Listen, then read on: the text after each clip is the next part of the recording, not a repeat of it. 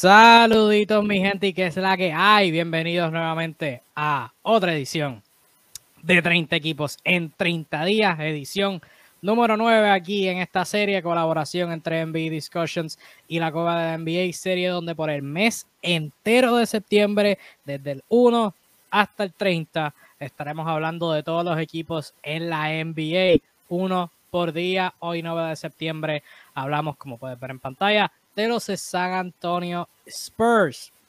Este que la acompaña Kevin Reyes, Steve Flash 305 en representación de NBA Discussions. A la izquierda de su pantalla, el Juanillo de la cueva de la NBA. Juanillo, dímelo, papá, ¿qué es la que hay? Saludito, ¿verdad? Toda esa gente que, que nos está sintonizando o que ya nos sintonizaron, ¿verdad? Y están entrando para este nuevo episodio. El episodio 9, San Antonio Spurs. Como dice ahí, hay ocho anteriores a este, so que si esta es la primera vez que nos ve, eh, le pueden dar para eh, buscar en ambas páginas, la cueva del NBA y NBA Discussion. Eh, tienen los demás videos que son súper buenos, mega análisis, les va a encantar la dinámica que estamos llevando. Y como digo, siempre sigan a las dos mejores páginas en el internet, la cueva del NBA y NBA Discussion. So, denle para allá y, no se pierda, ¿verdad? El, el excelente contenido que estamos llevando.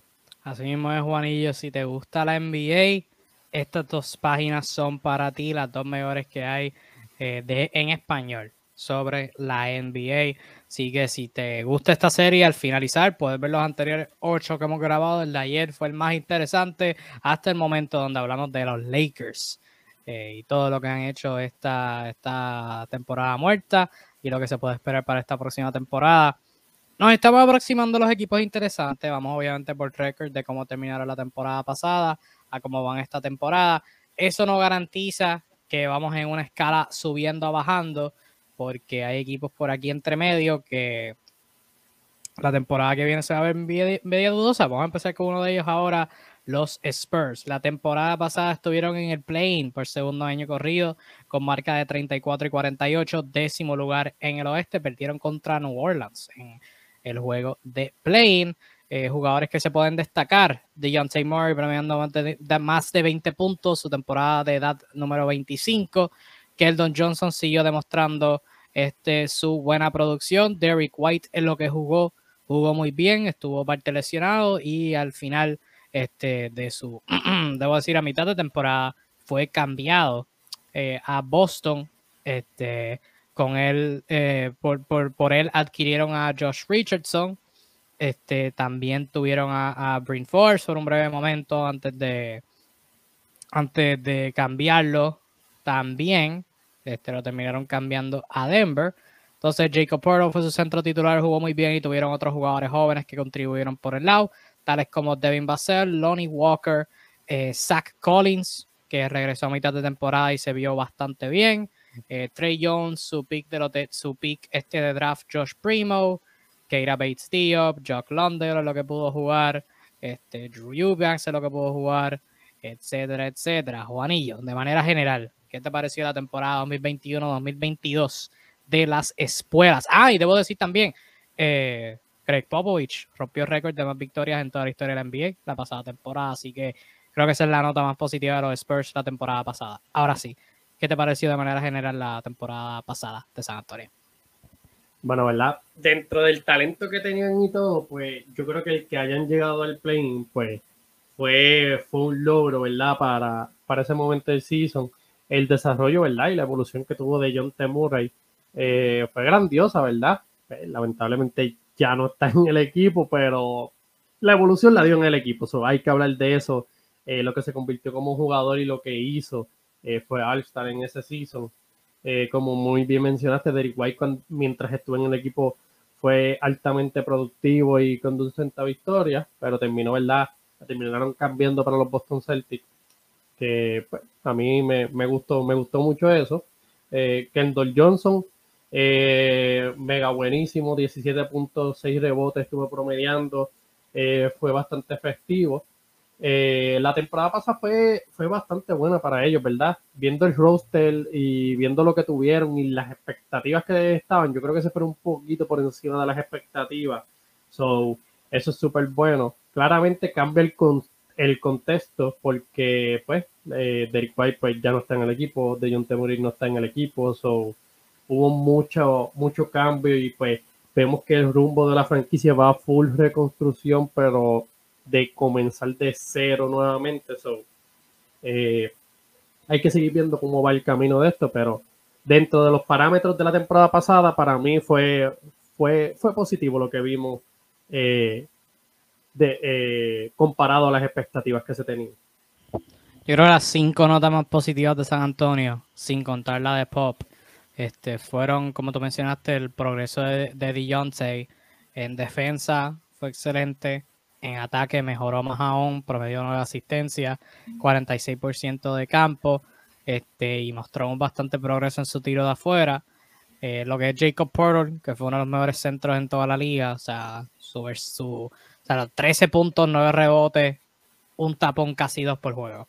Es súper eficiente del campo. O sea, no puedes pedir más que eso de un centro y especialmente alguien del calibre de Pearl fue excelente. Keldon también estuvo por ahí. Me gustó mucho lo que vi de Devin Vassell. Jugó 71 juegos. Solamente se perdió 11 em, y promedió 12 puntos. Eh, al final de la temporada pues ya estaba haciendo, o sea, hubo un punto que estaba haciendo regular ya y estaba contribuyendo muy bien, tiró 36% de 3 y es un excelente defensor, o sea que me gustó mucho él. Zach Collins, los 28 juegos que jugó cuando firmó, pues la firma, se, o sea, lo firmaron un contrato de como 3, 4 años y él se había perdido el resto de la temporada pasada con, con Portland y pues yo lo veía un poquito bien dudoso, pero en los juegos que sí jugó, 7 puntos, 5 rebotes, toda asistencia, 0.8 tapones por juego, sea, casi un tapón por juego. Fue sumamente productivo ya al final cuando estuvo jugando y solamente tiene 24 años, o sea que tiene potencial para ser un buen jugador en esta rotación. Y el veterano Doug McDermott, que lo hablaremos ahorita quizás cuando hablemos de expectativas para, para esta temporada, pero este Doug McDermott me gustó lo que vi de él en términos de su producción él intentó cinco intentos de tres por juego y lanzó y de esos cinco anotó 42% de ellos. 11 puntos por juego. O sea, era quizás, aparte de Deontay y Keldon, el mejor anotador de este equipo. O sea, en términos de simplemente meter la bola. Eh, me gustó mucho lo que vi. Quizás pueda ser una buena pieza de cambio en el futuro.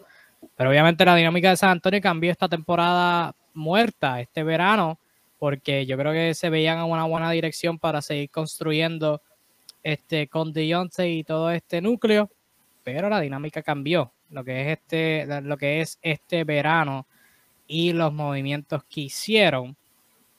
San Antonio añadió a Jeremy Sohan y a Blake Wesley en el draft, al igual que Malachi Branham. Este, esas fueron sus tres selecciones de draft. Adquirieron a Danilo Galinari vía cambio. Luego llegaron a un acuerdo de buyout. Este, en Eso fue un triple, un triple el cambio que hicieron con Atlanta. Eh, también adquirieron a Gorgie Jen y a Isaiah Roby en la agencia libre, al igual que extendieron a Keldon Johnson a, un contrato a largo plazo. Jugadores que perdieron, eh, Galinari lo adquirieron en un traspaso y le hicieron buyout. También adquirieron a Jock Londale de parte de, de Atlanta y la pieza más importante que perdieron, la que fue Deontay Murray, lo cambiaron a los Hawks por este, Galinari y unos cuantos picks de primera ronda.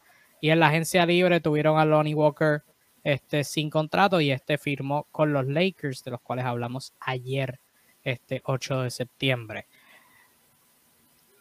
Yo lo diré desde ahora, no, entiendo la dirección de San Antonio.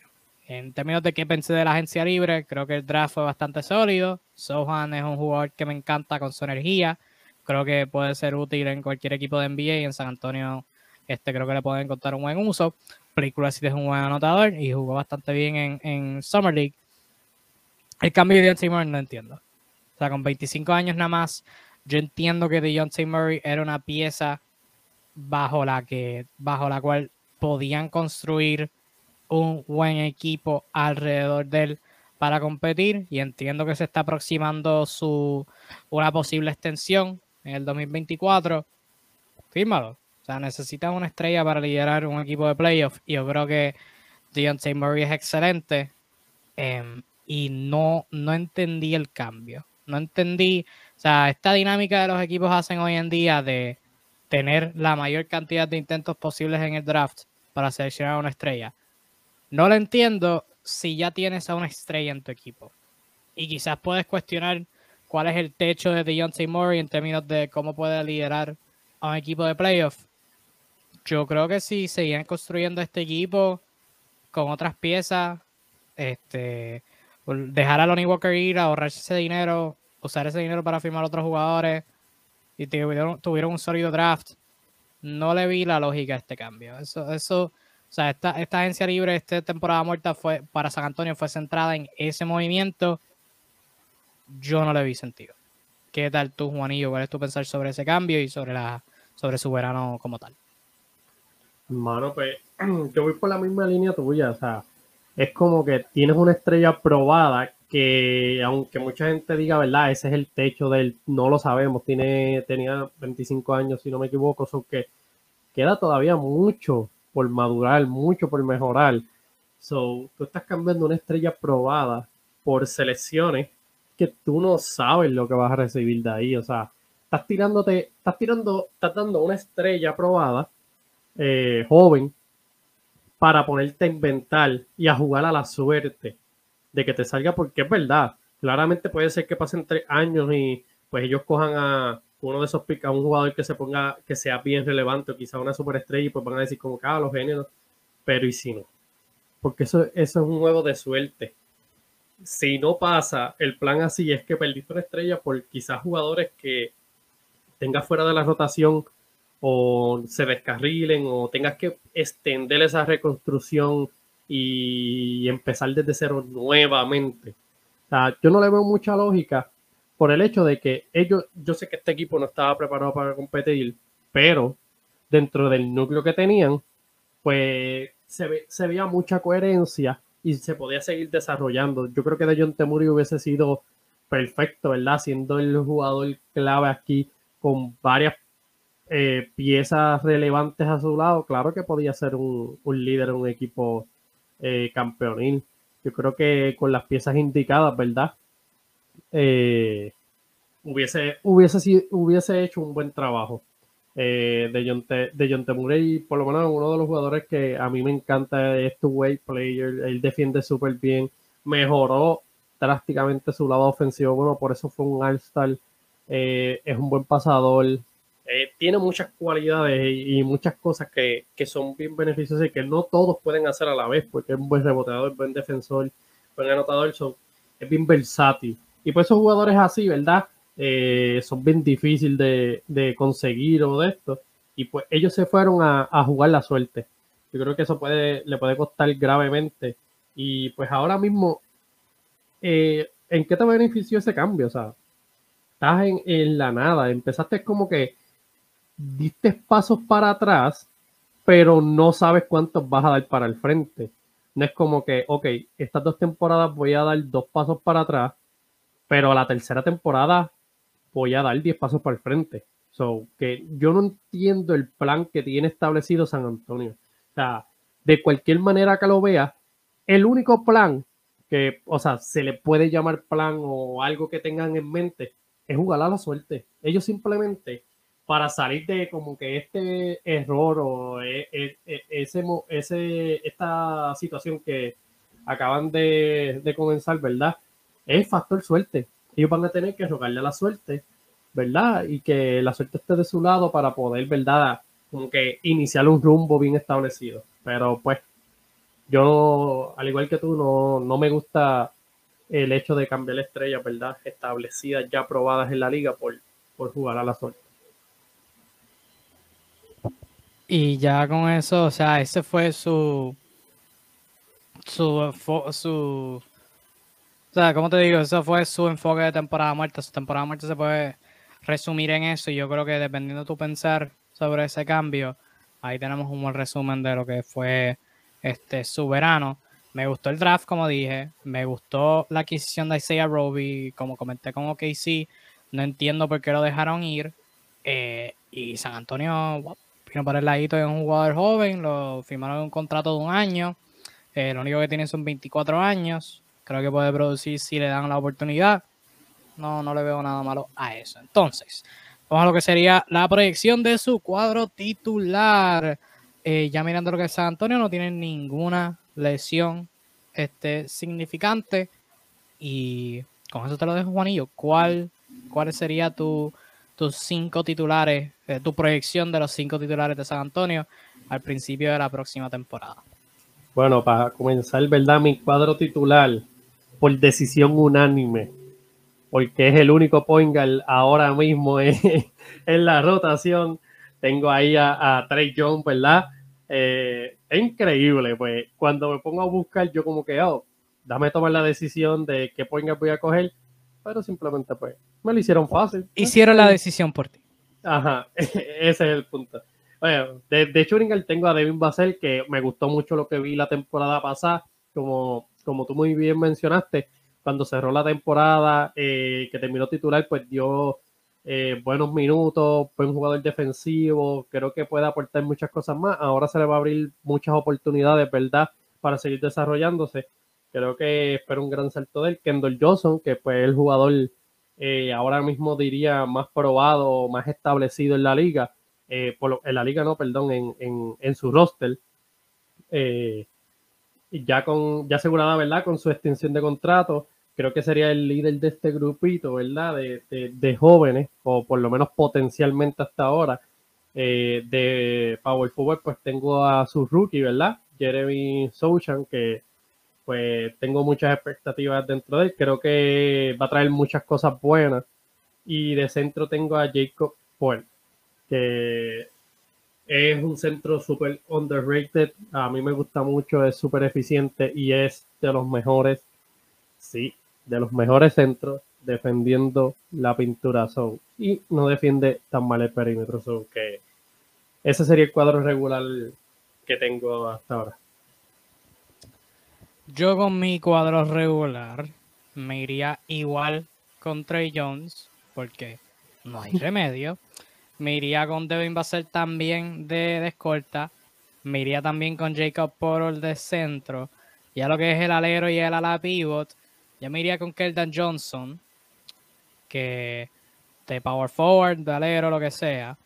Pero en vez de Jeremy Sohan y lo lavé, así que quizás pudieron ver esto venir, eh, tendría a Doug McDermott en el cuadro inicial para proveer anotación, para proveer tiro, porque necesitan de eso. Por lo menos al principio de la temporada, para. Yo sé que obviamente la, búsqueda no es ganar juegos necesariamente, pero uno es Pop dirigiendo, así que va, va a hacer todo lo posible por ganar y competir.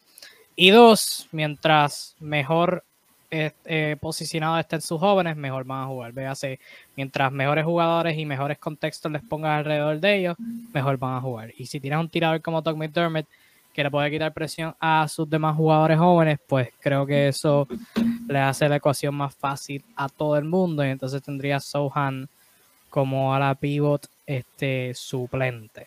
Esa sería mi manera de verlo. Entonces, más o menos siguiendo esa misma línea, ¿a qué jóvenes, particularmente los, de los que ya están en la banca, eh, a qué jóvenes tú les pones prioridad en términos de, minutos por juego con todo el mundo saludable?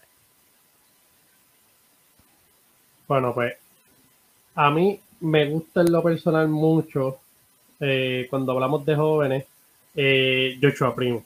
Yo creo que ellos hicieron una gran apuesta porque en el draft por lo menos no creo que no, mm, no está, o estaba bien alto. Yo sé que lo seleccionaron bastante temprano. Es un jugador bastante joven. Eh, tiene apenas 20, 20 años. Yo creo que, ¿verdad?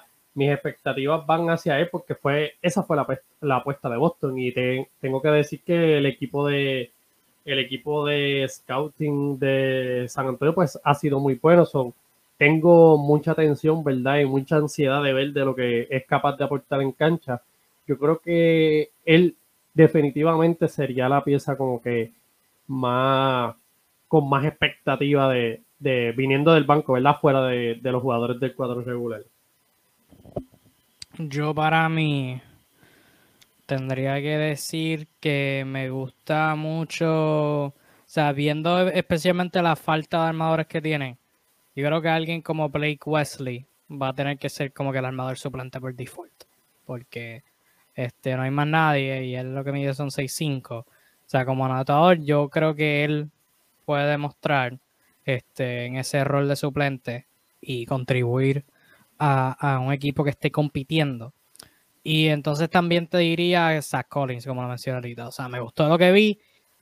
El tipo no se ha mantenido saludable nunca en su carrera, pero si lo puede hacer esta temporada, puede jugar bien, bien sólido.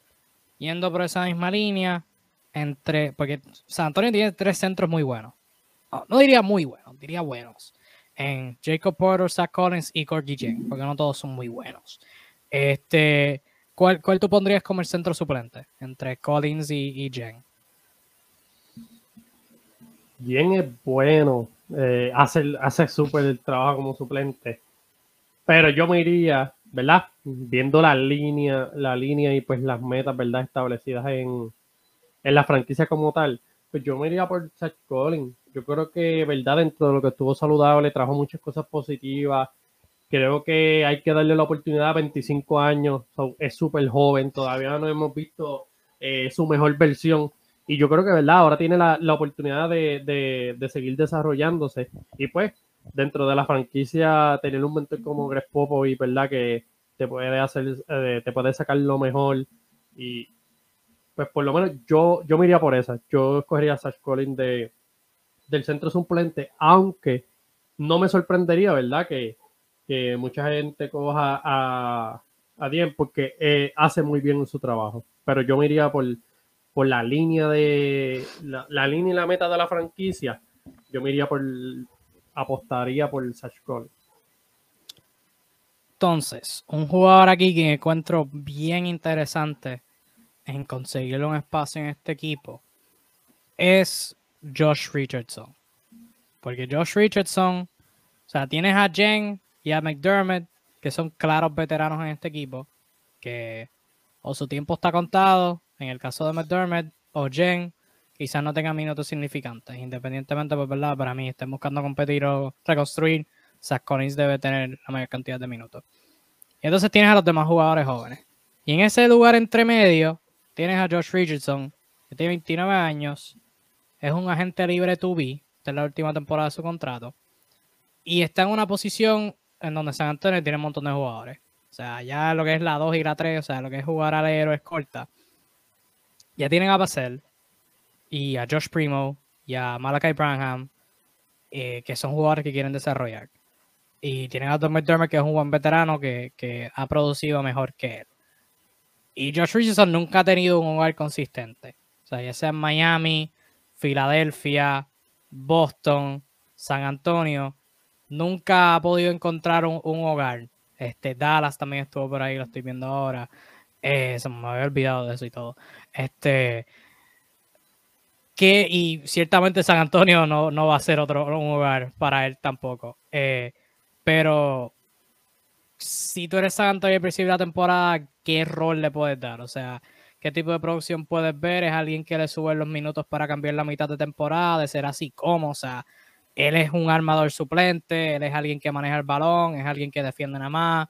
O ¿cómo, tú ves su posible rol en el tiempo que esté con San Antonio, asumiendo que, lo cambien a mitad de temporada o algo así? Bueno, pues yo me voy por la línea, como tú dices, hay que buscarle un rol para que suba su valor y para, como se dice, para cambiarlo. Eh, yo ahora mirando, pues esa posición de Churingal está bien, eh, hay demasiado Churingal yo diría que yo me iría al principio del season tirándolo de como el backup point Él ha tenido experiencia, ¿verdad? Haciendo point eh, con varios minutos, llevando esa segunda unidad para eso mismo, para subir el valor. Aunque yo sé que él tiene valor, es un buen jugador defensivo, buen tirador, que hay muchos equipos, ¿verdad?, que se beneficiarían de la llegada de, de Josh Richardson. Pero yo, eh, lamentable por él, porque sí, ha estado rondando y pues este no va a ser su hogar. Eh, probablemente el lugar que vaya dependiendo de dónde caiga tampoco. So, yo creo que, que la mejor opción que tiene San Antonio, ¿verdad? Y él, porque yo entiendo que él ya es un veterano que quiere ganar. Eh, él si ve esta situación sabe que no, no le conviene a él, no le conviene a ninguno de los dos. So, la, la mejor opción para la franquicia es darle minutos, yo diría, que por el escaso, por, por, porque no tienen más point el único es, este Trillón. pues, darle el puesto de backup point guard y pues tratar de subirle un poco de valor para cambiarlo antes de la mitad de, del season. Por, ¿verdad? por una posición menos, eh, menos establecida o quizás hasta por espacio salarial o algo por el estilo. No sé qué, pueden hacer en ese caso. Yo creo que él jugando con Wesley, Primo, Sohan y Collins desde la banca, creo que le podría hacer bien con un rol minimizado. O sea, que Wesley y Primo sean los más que manejen el balón y él como que juegue sin el balón, mete la bola de afuera, defienda. Creo que eso le puede montar un, montón de, de ojos hacia su dirección y así, o sea, cambiar la mitad de temporada. Entonces, predicción de récord. Si estás familiarizado con nuestro, este proyecto, sabrás que damos dos alternativas, el mejor y peor caso. Y obviamente, dependiendo el, el equipo, pues eso lo dejo a interpretación de cada cual. Juanillo, para ti, ¿quién es, eh, ¿cuál es el, el mejor caso de estos Spurs y cuál sería el peor caso? Bueno, en mi mejor caso, los tengo tres en la conferencia yo no creo que haya algo humanamente explicable para que este equipo llegue más arriba de ahí. Eh, tendría que hacer algo súper guau. O quizás que esté mirando y sea Trey pues sea Trey el de Atlanta que esté jugando, pues quizás, ¿verdad? Eh, es lo que cambiaría, pero eh, no, no hay talento, no hay talento. La misión de, este equipo no, está puesta, ¿verdad? Para, para competir. En mi mejor caso, son tres en la conferencia. En el peor caso, pues quedan en último lugar que en, mi opinión es lo más probable por lo que se ve ahora. Yo estoy completamente de acuerdo ahí. Este, sería mejor que OKC Houston nada más en el mejor de los casos. Peor, pues sería en último. Así que no vamos a perder mucho tiempo ahí. Vamos a pasar al último segmento ya. Expectativas del equipo. ¿Qué te gustaría ver de ellos esta temporada? Eh, lo comienzo con lo sencillo. ¿Qué jugadores te esperas que cambien esta temporada? Yo te digo los míos. Yo creo que Josh Richardson debe ser cambiado. Doug McDermott, que explota al principio de la temporada y lo cambien enseguida, que él puede ayudar a un montón de equipos compitiendo. El mismo Gorgie Jen, lo pueden cambiar. Este. Y si le, alguien le ve algo a Romeo Langford, que lo tienen ahí metido en la banca, quizás sea una buena opción. Así que yo identifico cuatro jugadores que, que espero que deberían buscar a cambiar. Quizás, quizás, quizás hasta el mismo Jacob Purtle, que está a su último año de, contrato. Si llega a mitad de temporada, está jugando bien basura. Hay un par de equipos que podrían estar interesados en un centro. Centros usualmente no están disponibles. Pero está baratito, 9 millones nada más si San Antonio va a buscar la, reconstrucción, hay un centro para el draft que viene que dicen que está bien bueno, que juega bien, que juega muy bien. Quizás Jacob Porter, el mismo Jacob Porter sea una opción de cambiar si las cosas están bien malas y hay interés. yo diría ahí como cinco jugadores que pueden cambiar. No sé tú qué piensas. Yo, yo voy por los mismos, los mismos jugadores que tú. Eh, yo creo que George Richardson y Matt Damon son los primeros, ¿verdad? Que van a subir el valor y que son súper útiles, ¿verdad? Para todos estos equipos contendores que van a, va a ser fácil, o sea, va a ser jugadores que son bien valiosos ahora a la hora del mercado. Eh, me cuesta, ¿verdad? La, la de Jacob eh, porque es, a mí me encanta, es súper bueno, es bastante, tiene 27 años, aunque tampoco es que está bien fuera de la línea pero tienes un factor también que es el contrato. Y pues sería algo extraño que no le quisiste pagar, a Dejon Temura y pues le vayas a pagar a, a, Jacob. So, es un factor bien difícil. A mí me gustaría que se quedara porque, como te digo, la defensa que trae, lo eficiente que es, pues es súper útil. Pero, ¿verdad? Eh, como es bien difícil de determinar para, para qué es Jumbo o qué es lo que está pensando o a qué alrededor de quién o qué jugadores son eh, van a ser parte de esta franquicia, pues eso no está establecido y no nos dan señales de como que identificar ahora mismo. Yo creo que todos los jugadores que tienen pueden ser como que reemplazables porque ninguno fue de ninguno yo creo que ni siquiera potencialmente estaba cerca de lo que era de John Temuri y de John Temuri lo cambiaron so es bien difícil identificar eh, cuál es la misión o cuál es la meta ahora mismo. Pero los otros cuatro jugadores, yo creo que sí, yo creo que es muy probable ver Matt Damon, Joe Richardson, eh, Romeo Lanford, posiblemente. Eh, yo creo que pueden conseguir algo o quizás, ¿verdad? No sé ahora mismo cómo está el valor. Y Georgie Dien, yo creo que sí, ese podría conseguir algo y creo que muchos equipos, ¿verdad? Un centro suplente como él haré el trabajo. Que para seguir con esta, con esta conversación aquí al final, ¿qué tipo de evolución esperas de Keldon Johnson esta temporada? Porque ha jugado tres temporadas, de 9 puntos subió a 12 en su primera segunda, y de su segunda a su tercera subió de 12.8 a 17. Eh, los porcentajes han bajado, pero los intentos han subido. Eh, los porcentajes de 3, han, o sea, los intentos han subido el porcentaje de la temporada pasada a, de la temporada antipasada a la pasada mejoró un montón. Tirar libre se ha mantenido bastante sólido, ha subido su rebote, ha subido su asistencia, se ha mantenido igual en su robo, igual en los tapones, igual en los turnovers también, jugando más partidos y más minutos por juego.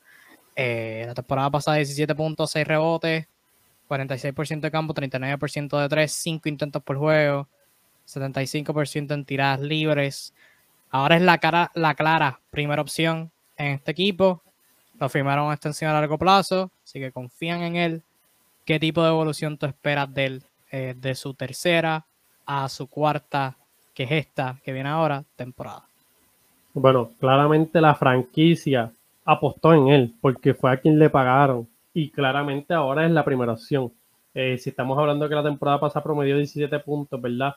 Con, con Dejounte Murray, eh, parte de la temporada con Derek White. So, tirando buenos porcentajes, sabemos que es un, anotador eficaz que puede evolucionar. Ahora, del salto que dé, eh, yo creo que va a ser más individual, ¿verdad? Porque el equipo, el bajón del equipo, en cierto punto, mucha gente dice, pues va a promediar más porque es que va a tirar más. Pero sí, puede ser que promedie más puntos, pero no sé si la eficiencia eh, te pueda hablar como que va a subir porque entre menos talento, más forzar tú tienes que, o sea, más, más tiros forzados tienes que hacer, más, cre más tienes que crear tu propio tiro. Eh, pero va a, ser un, va a ser un reto para él. Yo creo que si él evoluciona, ¿verdad? Entre convertirse en un tipo que pueda crear su propio tiro eh, de manera constante, siendo la primera voz eh, ofensiva, pues podría estar promediando, yo diría, como unos 18 puntos de esos 6 rebotes, 2 asistencias. Y pues si termina haciendo unos porcentajes similares, pues UA. Eh, para mí sería ya éxito. Pero probablemente lo que yo presiento es que los porcentajes van a bajar, como yo digo. Eh, de, de John Temurey era un buen facilitador, ya no tienes eso. Derek White también era un buen facilitador, no lo tiene. So, tendrías que depender, ¿verdad?, de, cómo Trey John lleve, lleve el partido. So, yo pongo así. Yo, pienso que va a subir los promedios en puntos. Probablemente el rebote se va a quedar o igual, o quizás suba algo irrelevante. Asistencia es igual, pero en porcentaje tengo mi sospecha que va a bajar esos porcentajes. Yo creo que los porcentajes se van a tener relativamente igual. Entre 45 y 44% de campo. El de 3 yo creo que baja porque no, no lo veo como que tan buen tirador. Este, como la temporada pasada quizás haya podido indicar pero creo que todos los números van a subir. O sea, creo que puede llegar, puede subir de los 17 a 20, 21, quizás 22 puntos por juego. De 6 rebotes creo que puede subir a 8 o 9. De 2 asistencias creo que puede subir como a 3 o a 4. Eh, gran parte de la falta de armadores va a depender en él. En quizás coger un rebote, irse cancha completa o él ser el que baje el balón una que otra posesión este, y crear yo creo que gran parte de la falta de armadores va a depender de él. La, responsabilidad va a caer en él. Y creo que va a tener muchas oportunidades. Tú mencionaste un buen punto. O sea, entre menos talento va, a tener menos tiempo, menos, o sea, va a tener que esforzar un poquito más. Este, por eso mencioné el punto de Doug McDermott. O sea, rodearlo de talento, rodear a Keldo Johnson y a otros jugadores jóvenes con talento, con jugadores que puedan tirar de afuera. Y creo que él le va a quitar un montón de presión pero yo probé una buena temporada de Keldon Johnson, va a los 23 años nada más, es súper físico, eh, siempre que penetra va a, atacar, va a tirar, este, que quizás eso es algo que pueda mejorar, quizás este, cuando penetra hacer un pase este, y no simplemente tirarlas todas. Eh, pero es bien físico para su edad. Lo único que mide son 6'5, pero juega más, más alto que eso. Sabes que hay que darle mérito y San Antonio, San Antonio tiene, tiene un buen jugador en sus manos. Entonces, ya a lo que es una última preguntita para finalizar. ¿Qué esperas de los armadores jóvenes? Tienes un montón de armadores jóvenes. Este, Trey Jones, Blake Wesley, Devin Basile, este, mismo Josh Primo, etcétera. ¿Qué, ¿Cuáles son tus expectativas para algunos de ellos? Quizás estás viendo, esperando uno más que los otros. Alguno quizás te capta más, más la atención que los demás. Cuéntame un poquito de, eso y tus expectativas para algunos o todos de los que sea que quieras hablar. Bueno, me voy a enfocar primero, ¿verdad? En, el único point guard, eh, Trey Young, ¿verdad? Eh, yo creo que esta temporada es prácticamente donde le van a dar llave Obviamente no es que le van a dar las llaves porque pues es el único pointer, también hay que decirlo así, pero el tipo pues tiene potencial, eh, se le surgió la oportunidad, yo creo que, que mejor que esta, ¿verdad? Eh, el pointer oficial, yo creo que él, él es bien eficiente con el balón, o sea, no hace mucho turnover, pasa súper bien el balón. Yo creo que se sigue añadiendo arsenal ofensivo a su juego y puede mantenerlo, ¿verdad? ahora va a tener los minutos de manera consistente, como yo mencioné anteriormente, es difícil tú ser consistente cuando tus minutos no son consistentes. So, ahora mismo los va a tener, so que tiene para donde demostrar, yo espero un gran salto de él, ¿verdad? Además de ser el único point guard, so que no tiene mucha competición en, su posición, pero eh, yo creo que yo creo que va a tener un buen desarrollo y evolución.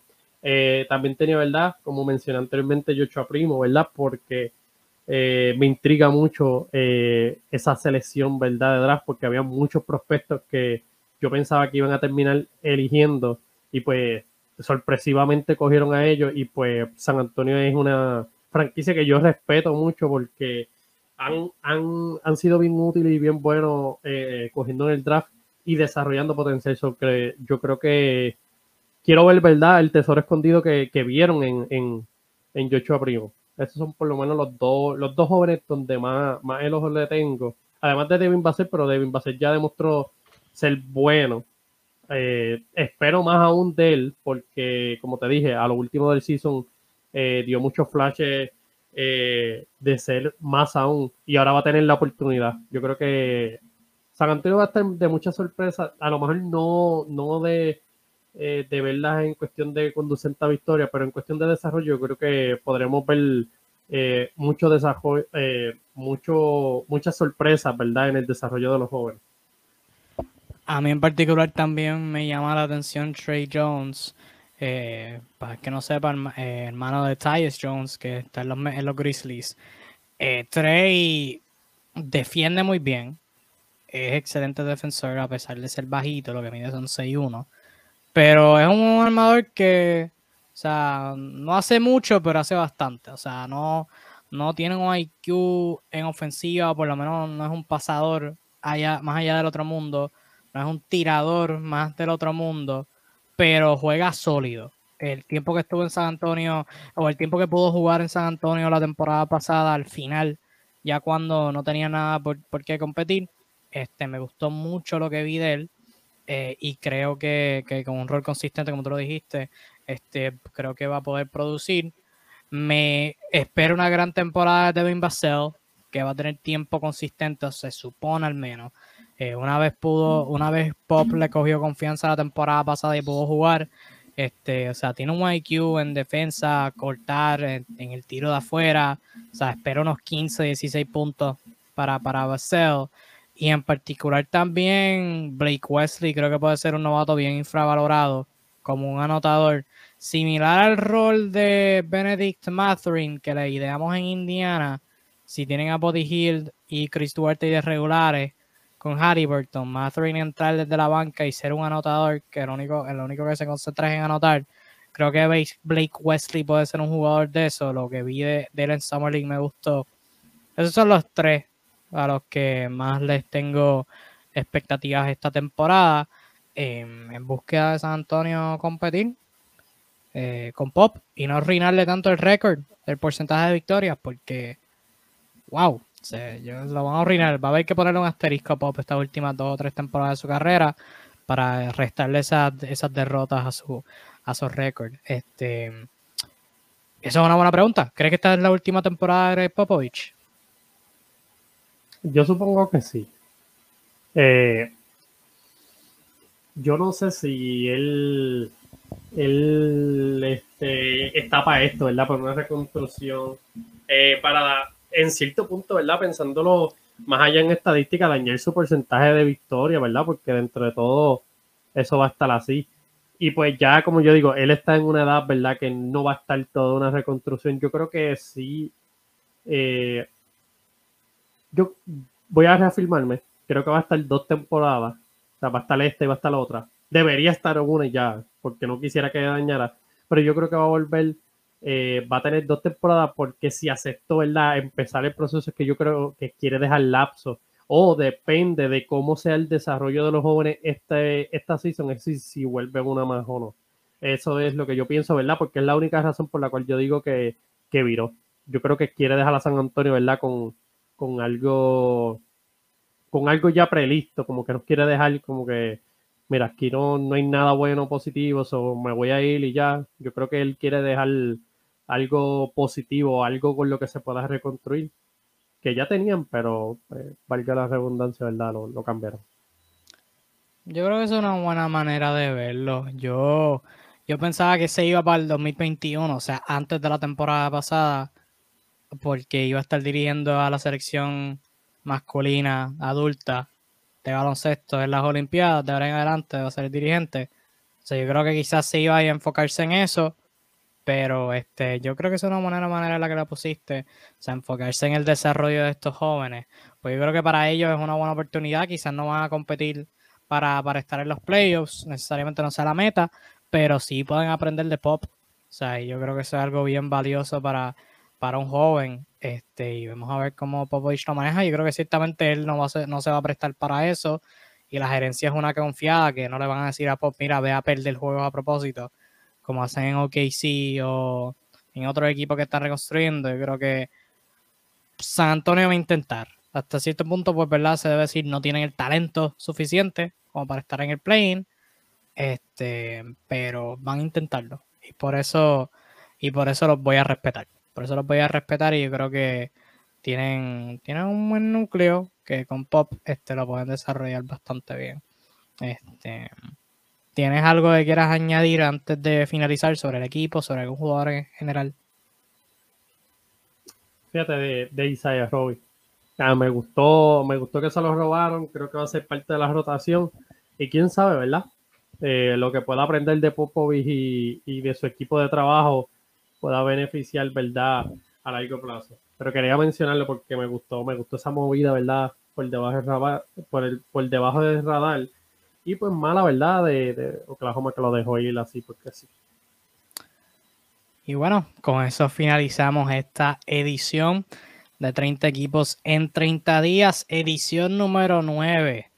Hablando de los San Antonio Spurs, estamos saliéndonos del sótano ya estamos llegando al segundo piso de, equipos que van a estar interesantes para esta, para esta próxima temporada. Quizás equipos que ya tengan la expectativa de llegar a los playoffs. Así que esto se va a poner bueno de aquí en adelante. Pero también ha estado bueno los, los anteriores, donde hablamos de los Rockets, de los Magic, Pistons, Thunder, Pacers, Blazers, Kings y especialmente el pasado hablando de los Lakers. Así, te, así que Así que, si te gustó este episodio y quieres ver más, este, ve los previos ocho, donde hablamos de esos ocho equipos. Si ya los viste, pues muchas gracias por tu continuo apoyo. Asegúrate de tener esas notificaciones prendidas donde sea que nos estás viendo, sea en Facebook o en YouTube, NBA Discussions o la Cova de la NBA, para quedarte pendiente a todos los días donde subamos, cuando subamos el nuevo video. Sintonízanos mañana, 10 de septiembre, cuando hablemos de los Wizards de Washington que ya, ya se está poniendo la cosa buena como puedes ver, así que déjanos un like, déjanos un comentario, déjanos saber si te gustó, este, si estás de, de, acuerdo o en desacuerdo con cualquier cosa que alguno de los dos hayamos dicho, eh, déjalo en los comentarios en confianza y compártelo con tus amistades seguidoras del baloncesto. Y nada, cuídate mucho, que tengas un lindo resto de tu día cuando sea que estés viendo esto y nos vemos en la próxima. Chao.